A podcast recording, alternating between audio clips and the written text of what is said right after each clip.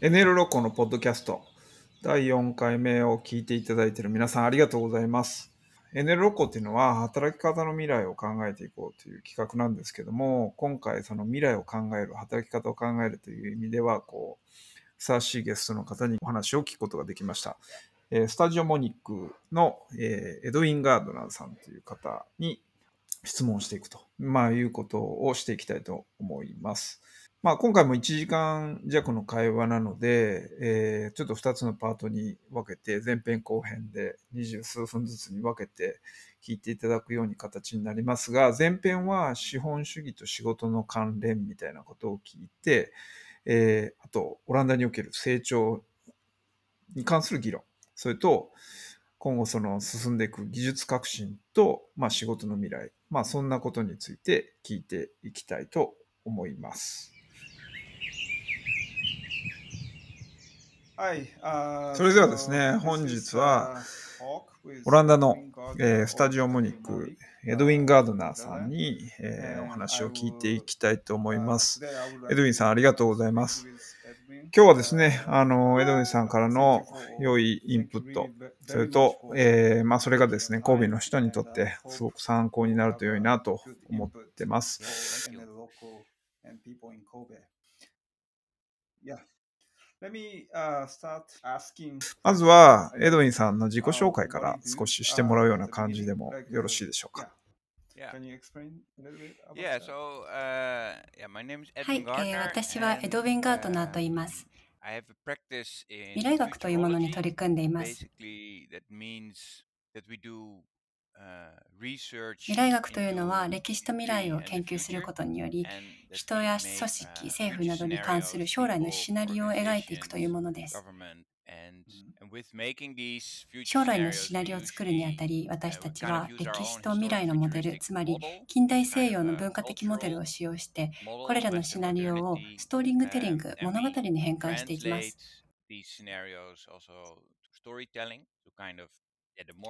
例えばサイエンスフィクションの映画のようにより具体的な未来像を作ることができればよりイメージがしやすくなり共感もできますそれに賛成なのか反対なのかディスカッションができるようになりますよね。それが我々のやっていることです。未来のことを考え想像した未来を実現しようとするのが我々の研究です、uh, エドウィンさんの略歴とかを読ませていただいたんですが、もともと建築を勉強されて、建築とか都市がどのようにできたのかとか、まあそういうことに興味があった感じですかね。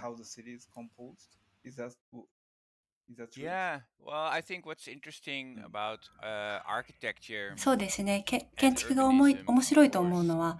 え、都市というのは社会の縮図ですよね。すてがそこにあり、ある意味その国全体を表しています。つまり分,文明や社会の縮図とも言えますし当然建築には歴史,か歴史がありまた社会をどう形成するかという発想が詰まっています。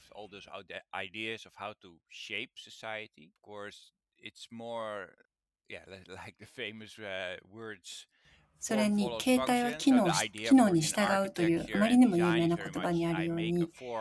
建築やデザインで形を生み出すと、それが文化や行動などに大きな影響を与えます。同時に別の視点から見ると、これは社会科学科学的観点からですが、携帯は文化に従うとも言います。私のビジネスパートナーのクリスティアーニは社会科学的なバックグラウンドを持っているので、私たちはこの両方の視点からお互いに補完し合っています。なので、もちろんテクノロジーや物も社会を形成しますが、私たちの持つアイディアやストーリーも同時に私たちの生活や社会を形成して,はしていくわけです。当然、その他にもさまざまな関わりがあります。私は学校で学んでいた時き、もともと建築の他にも人類学を少しかじっていたため、社会的側面にも興味がありました。なので私としてはこの両方の関わり合いの中に私たちの文化を形成する仕組みがあると感じています。Interesting. By the way, our theme of the event in 我々のこの NL 六甲というイベントのテーマは、ポスト資本主義社会における働く暮らし像というのがテーマなんですけども、仕事の将来、えー、まああなたの、まあ多分ね、エドウィンさんの興味に近い、えー、ことなんですけれども、えー、1番目の質問っていうのはですね、えー、経済成長と我々の仕事の忙しさっていうものに関係があるんでしょうか、えー、技術革新とか労働生産性がずっと上がって、まあ、我々どんどん本来楽にならないといけないのに楽にならない。まあ、どんどんどんどん忙しくなる。まあ、そういう状況が続いてます。これは今後も続くのか、それとも、えー、まあ、例えば産業革命の時代とかデジタル革命が起きた現代とまたちょっとその全然ステージが違うと思うんですけど、その辺のことって教えていただいたりできますでしょうか？とてもいい質問ですね。間違いなく、経済成長と私たちの忙しさには関係があると思います。1930年代に学者のケインズが将来私たちは時間を持てましてしまってあまりにも暇になってしまうというようなことを懸念していたのですがこれは現代の世界で実際には起きておらず全くおかしなことになっていますよね。経済成長へ注力するというのは当然のことですし、何より経済成長を実現していくことにより、私たちの富と繁栄につながります。しかし今現実何が起きているのかというと経済の一部ではなかったものも経済の一部にならな経済経済の一部にならなければならなくなったんです。例えばこれこれはオランダでの実情ですが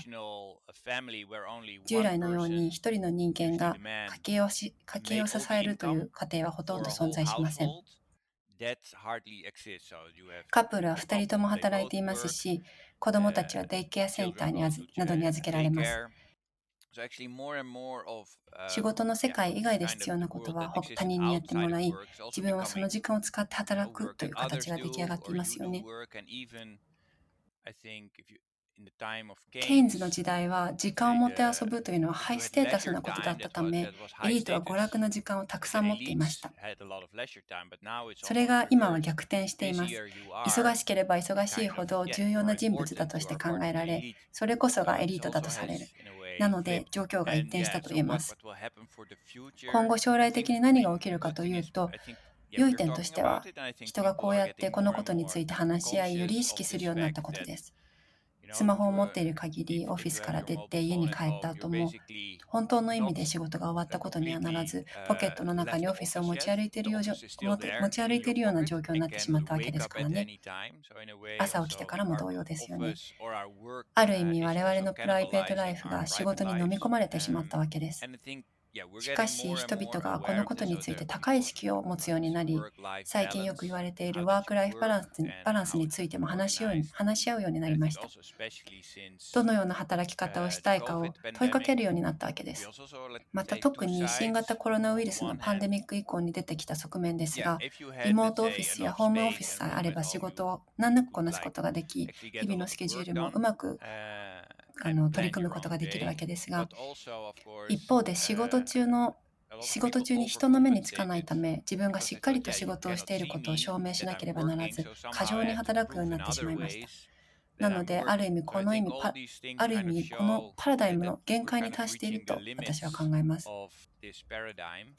しかしあな、あなたが言う通り、そうですね。このことは私たちの経済システムと密接に関係していますし、当然私たちはまだ資本主義体制にあります。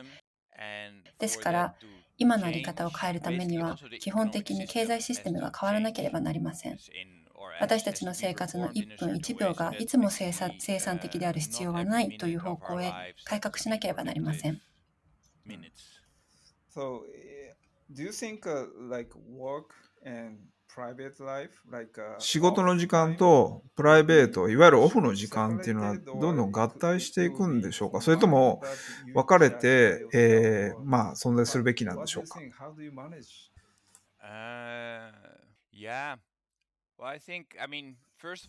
そうですね。そもそもプライベートと仕事を分けたライフスタイル自体が近代的な発想なわけですよね。世界が近代化される以前は村に住んでものづくりをしたり何らかの仕事をしたりするわけですが農業が経済の主体となるものだったためそういったことは大抵季節的なものでした。そしてプライバシーという発想もとても近代的な発想です。仕事の領域からプライベートな領域を分けた時間を持つという考え自体がそもそも新しいわけですこれは人々がオフィスや工場に行くようになった産業産業革命とともに誕生したしたスタイルです。また、個人のアイデンティティとも関連します。プライベートな空間ではカジュアルな生活を送っていますが、職場に就くとあなたに機能があてがわれるわけです。役職が与えられ、機械の歯車として役役割を果たさなければなりません。そしてまた家に帰ると自分のアイデンティティを変え、父親になったり、友達になったり、妻になったりと別の役割を演じるわけです。そういったことからある意味昔のようなスタイルはもう機能しません。そしてまた仕事というものが有意義なものでなくてはならなくなってしまいました。デビッド・グレーバーによる本で、ブルシット・ジョーク、クソどうでもいい仕事の理論というものがありますが、聞いたことありますか？この本で興味深いのは、著書のデビッド・グレーバーがこれらの仕事をどうでもいい仕事だと語っているわけではなく、実際にその仕事についている人の自身の評価だということです。例えば、ある人は、私はこの会社に勤めているけど、自分自分の仕事が社会に貢献しているとは一切感じられないし、価値も感じられないなどというわけです。特に会社員などのナレッジワーカーが自身の仕事に対してこういったように感じる傾向があるようです。なのでこれはとても複雑な問題ですよね。仕事がより有意義であればあるほどやりがいを感じることができますが、やはりこれも経済システムに結びついているわけですよね。そして例えばクラフトマンシップ、つまりものづくりに関してですが、若者が再び手から何かを生み出すという作業に興味を持ち始めています。クラフトマンシップならではの仕事との向き合い方を求め、特定のスキルを習得したいと考えているようですが、しかし、経済システムがそれとうまく連携しないんですね。なぜなら、仕事を効率化しようとすると、途端にその作業は有意義でなくなってしまうからです。マシンがより多くのものを作れれば、物は安くなりますが、同時に手作りのものよりも有意義ではなくなります。IKEA ではとても安くテーブルが購入できますが、地元の大工さんに作ってもらえば人付き合いも生まれますし関係性を築き会話やアイデアを交換し合ったりもできるできますよね。そのためこのテーブルはより有意義なものになるわけです。ただこのテーブルはとても高価なものになってしまう一つのテーブルを作るために一人の大工さんを雇えばそれはとても高級なテーブルです。なのでこのような経済システムがうまく機能していくには効率性が優先最優先されないような社会保障や基本所得のシステムが作られなければならないのではないかと思います。これが実現すれば人の価値観が変わり消費するものも変わってくるでしょう。なぜなら今仕事というのは直接的に私たちの生計に直結しているからです。例えば家賃を払うためにですよね。そのためそのため経済的な保障面が解決されれば私たちが働く理由も変わってくるはずです。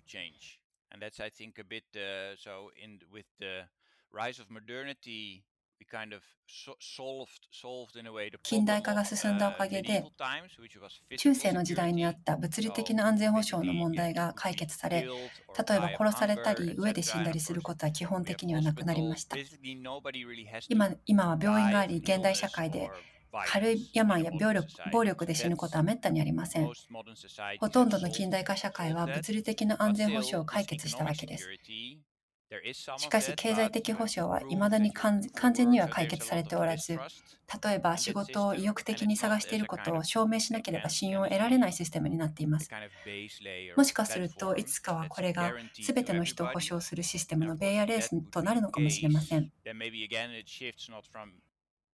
今人は人々は経済的保障の実現を望んでいますがそのうちこれが解決されると新たな課題としてエモーショナルセキュリティつまり感情的保障の課題が誕生するかもしれません。つまりホモエコノミクスからホモロマンティカスへとシフトするのではないかという考えです。ホモエコノミクスでは当然金銭面で常に最も生産的で効率的なソリューションを追求していますがそれがシフトしてロマンティックな人間がより意味のあることを求めより主観的になっていくためそれが新たな世界観につながっていきます。なので、もしもこの経済この経済システムが全体的に別のものへとシフトしていけば、仕事の在り方も変わり、互い互いとの関わり方や、どういった仕事をするのか、何に価値を見出すのかといったことも変わっていくのだと思います。たとえ自分だけのテーブルを作るという行為がとても非効率的であったとしても、意味のあることだとして価値を見出せるようになるのでしょう。なので、これが私たちの理想とする進化の方向性だと思います。このトピックはすでに語られ始めていますし、例えば基本所得のアイデアなんかもすでに広まりを見せています。ただし現時点ではまだ実際のアイデアというよりも感情論であり、現実的ではありませんが、実現へ向けた必要な要素は揃っていますし、運が良ければコロナの問題やトランジションがこの変化の促進に向けてさらにプッシュしてくれしてくれるのではないかと思っています。今お聞きした話と関連する話なんですけれども、えー、ポスト資本主義っていう、まあ、ことにおいてですね、いわゆるその脱成長。で、ディグロースですね、えー、についてどう思ってますか、えー、オランダでの議論っていうのは、今どういうような感じなんでしょう？か、まあ、いわゆるそのディグロースについて。はい、デグロース、脱成長は今後間違いなくソリューションの一つとなっていくと思います。そうですね、経済パラダイムをいくつか比べてみると、今私たちは経済成長の時代にいますから、more is more の考え方が主流だと言えます。そしてそれとは別に代替代替案もいくつかあります。例えばサーキュラーエコノミー。これは more with less の考え方で、リサイクルをよりすればするほど様々なループを閉じることができて、そして廃棄物を資源に変えたりすることもできるので、これは一つの解決策と言えるでしょう。そしてまた別のアイディア、デグロース、脱成長はさらに less is less の発想です。経済成長には公害や二酸化炭素の排出が伴うので大きな成長は良いとはされません。経済がもたらす負の影響に目を向け、それらを徹底的に削減するため、環境負荷負荷を大幅に削減します。そしてもう一つのパラダイムは、完全にバイオベースの経済に移行するというものです。これはまた More is More の考え方ですが、生物多様性という観点からは、生物圏に貢献するものはより多い方がいいということです。より豊かでよりいい生物圏が実現するからですね。例えば私たちが今使っている多くの資材には石油化学プロセスが用いられています。つまりプラスチックや合成製品を作るには基本的に石油、石炭、ガスが必要です。しかし今全く新しいバイオテクノロジーによるアプローチが誕生しつつあります。生物科学の分野ですと、イーストや微生物、発酵物などのほか、すでにバイオ小麦や乳製品が実際に活用されていますし、その他にも様々な合成物質でそれが可能になっています。なので、この製油所や石油掘削などによる石油化学を中心としたモデルから、生物科学を中心としたモデルにシフトし、微生物を微生物を活用することによって、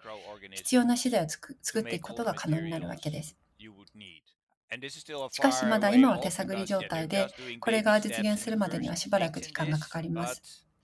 それでもこれが実現すれば、石油化学で作るよりもはるかに多くの種類の資材が作れるようになるだろうと言われています。自然にあふれている可能性の方が、炭化水素が持つ可能性よりもはるかに大きいですからね。どちらにしてもこれはまだ先の話です。ただ、脱成長はすぐにでも実践するべきだと私は思います。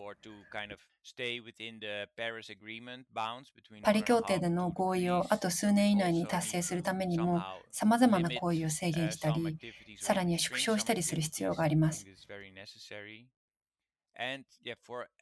オランダで今、大きなディベートが繰り広げられていて、デグロースという言葉は直接使われてはいませんが、農業にまつわる政治的な論争が起きています。オランダでは窒素沈着量に規制を設けていますが、自然保護区周辺などの値が非常に高いものとなっています。デンマークとオランダには非常に集中的な農業地区があり、地域があり、特に家畜の飼育が行われている場所がとても多くあります。大量の糞が排出されるわけですから、当然大量のアンモニアが発生し、つまり大量の窒素排出につながるわけです。そして半年ほど前、政府からこのエリアの農業を縮小しますというような政策を示すマップのようなものが発表されたため、農業分野の怒りを買ったわけです。これはオランダ政府に将来のビジョンがなかったために起きたことです。こういったことが起こるというのは誰にも分かり得たことですし、成長には限界がありますよね。分かりきっていたことですが、誰も新しい方向性への移行方法を模索しなかったんです。我々は経済的思考にとらわれ続け、農家は長年成長を促されてきたわけですから、農家の人々は今回の矛盾に大きな怒りを覚えています。農家の中には事業のためにローンを組んで銀行に借金をしている人たちもたくさんいます。し政府に裏切られたと感じています。当然ですよね。こんな状況が今オランダで起きています。そして脱成長という言葉は使われ使われてはいないもののこれが脱成長のディベートに結びつきますよね。成長の限界にぶつかり政治的な危機に陥っているわけです中途半端な解決策として2つあります。1つ目はエコモダニエコモダニズムの考え方で、テクノロジーで解決する方法です。排出を減らすために技術的な革新で解決するというものです。これには多くの農家が賛成するでしょうが、実際にはまた資金を調節調達しなければならず、新しい負債を抱えることにもなり、何よりまた成長を続けるということになってしまいます。永遠と成長を続けることなんて無理な話ですから、数年後に新たな危機を迎えることになりなるでしょう。さらに、限界という観点から、そのうち水質の問題がオランダでは次の危機的問題として浮上してくるでしょう。危機に次ぐ危機がノンストップで訪れるわけです。そしてこういった問題は全てオランダのような小さな国がどれだけ耐えられるのかというものの限界という問題に関連してくるのです。現在オランダではこの議論の真っ只中ですが、価値ある解決策はまだ出ていません。で、えっと、ユニバーサルベーシックインカムの議論って、まあ一体どんな感じですか？まだ議論、オランダでまだ議論してる途中なのか、それとももうその話は終わったと、まあいうような感じなのか、まあどんな状況ですか？はい、少し遠ざかっていますね。農業危機の問題もさることながら、ウクライナの戦争や移民に関する問題もあり、今あまりにも多くの問題が発生しています。なので、現時点ではこのトピックは最優先事項ではありません。ただ少し前に前にはある自治体がパイロットプロジェクトを行っていたようですし、世界各地で注目され、さまざまなパイロットが行われてきました。また次第にその特性も変わってきています。ベーシックインカムは一つの形態として、例えば1000ユーロなり1000ドルなりを毎月自分の銀行口座で受け取れるというのが一般的な考え方です。それで生計を立てていきます。一方で、他にもさまざまなバージョンがあり、負の所得税や社会保障制度改革などがあります。社会保障制度改革とは資産調査に基づいた方法ではなく失業者や家賃の払えない低所得者の人たちを信用ベースでサポートするというものです。なのである意味多様化されておりこれはいいことだと思います。経済的保障を得るための道をどうにかして見つけるべきですからね。ベーシックインカムにしても、他のソリューションにしても、経済的保障がまず第一です。この問題が討論され始めた当時は、比較的世の中が安定していました。それが今は特にパンデミック以降、地政学的な観点もサプライチェーンに関しても全てにおいて不安定な状況が続いています。物価は上昇し、紛争が起き、このアイデアはもはや幻と化している状態です。なので実現するのはとても難しいと思いますが、どうでしょう？どこのどこかの国がいずれプログレッシブになり、道を切り開いてくれるかもしれません。Uh, the next question, uh, like 技術革新とか AI とかロボットとかが、まあ、仕事を奪うと言われてます。新しい仕事ももちろんその中で生まれてくると思うんですけど、その中で我々の仕事未来が本当どうなるんでしょう？もしくは、えー、どんな社会に、えー、していくのがエドウィンさんは理想だなというふうに思ってらっしゃいますか？Kind of think in mind. yeah. Uh, 今話したこととつながっていますよね。最終的には経済保障を整えていくことが重要になります。この変化のトレンドを予測していくと、今後より多くの仕事が自動化されていくことが分かります。ただし本当に特定の仕事のみがそうなっていくでしょう。一部の仕事は人間に代わって AI が簡単にこなせますし、一方でより人間味が必要であったり、人間にしかできない要素が重要とされる仕事も多くあります。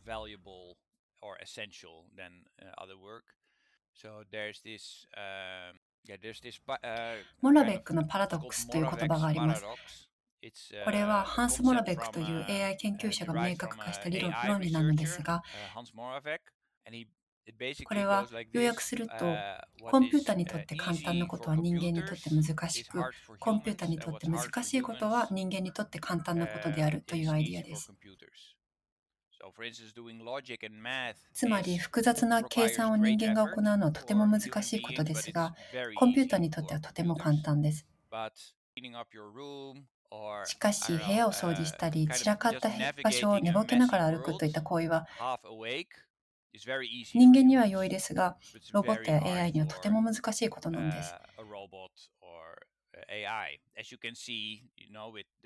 例えば、テスラや自律走行車などが実現しようと取り組んでいますが、実際の道路を難なく進むというのは、ロボットにとって非常に複雑なことで、開発に長い期間がかかっています。そしてこのことは今後、労働市場がどう変化していくかということにつながっています。経済学者たちは今、自動化の圧力によって今後、社会は砂時計経済、砂型砂時計型経済に向かうと語っています。つまり上層部は高水準、高賃金で、下層部は低水準、低水準、低賃金の砂時計のような形となり、中間層が劇的に縮小し、上下の部分は増えるという考えです。しかし、下層部の方がさらに多くなります。例えば高い技術や抽象抽象的概念、クリエイティビティを必要とする仕事は上ですが、フードデリバリーや掃除などの自動化できない仕事は下に行き、低水準、低賃金となります。そして中間層とされるあらゆるオフィスワークのような仕事は常にコンピューターを用いて行われているため、データベースやスプレッドシートなどですでに形式化、コード化された環境になっていて、さまざまなタスクやスキルを人間に代わってマシンがうまくできるようになっています。その質もどんどん向上していますよね。なので、自動化によって一番影響を受けるのはこの中間の部分の職種になるわけです。企業内でもこの動きは見られます。まず経営陣がいて、その下に AI やプラットフォームがあります。そして例えば Uber だったらその下にドライバーやデリバリーをする人がいます。なので、かつては上層部とドライバーの間にいた中間層がプラットフォームに置き換わるんです。そして上層部とドライバーが実際に関わることはなく、隔離社会となるわけです。これが自動化がもたらす危険性です。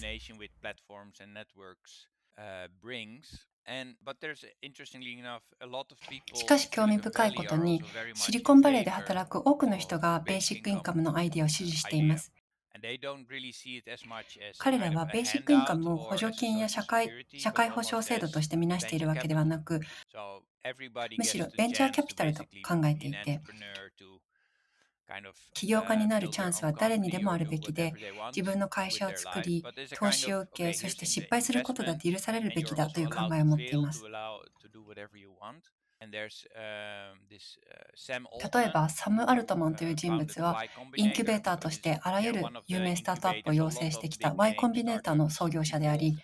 また、イーロン・マスクと共に、オープン AI という AI 企業を運営しています。彼はあるエッセイを発表しているんですが、その内容は、大企業に課税して年間株式価値の数パーセントをベーシックインカムの財源として提供するというアイデアを提案するものでした。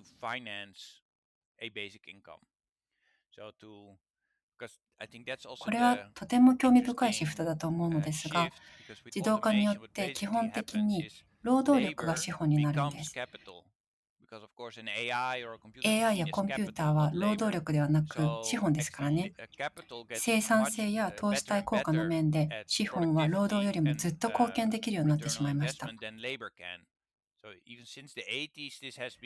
このことは80年代以降ずっと起きていて、人がお金を稼ぐことは難しくなったにもかかわらず、経済は成長し続けている。ただしそれは人間がより賢くなったりより早く働けるようになったからではなく資本が賢くそして早くなったからなんです。このことが経済のアンバランスと不平等を生んでいます。これは富の再分配の問題でもあります。ロボットに課税したり、金持ちに課税したりしてもっと均等均等にするべきなんでしょうか？産業革命以降にも同様のことが起きておりこれはエンゲルスの休止と呼ばれているのですがイギリスで産業革命が始まってから最初の社会問題として新たな種類の法律が制定されて労働者の賃金上昇に反映されるには60年の時を要しているんですね。その他にも19世紀後半から戦後にかけてさまざまな法律が制定されました。民主化が進み女性の投票権、すべての人への基礎、教育、ヘルスケア、住宅法などが確立され、福祉社会が築かれたのですが、実際に超富裕層だけでなく、すべての人のための社会が構築されるまでには、巨大な富の再分配が必要だったんです。なので、この先どこかで私たちにも同様のステップが必要とされていると思います。デジタル技術によって多くの新たな富が誕生しましたが、私たちはどんな社会を求めているのでしょうか？経済保障を確保したいのか、これが次のステップなのか、そういった問いかけをしていかなければなりません。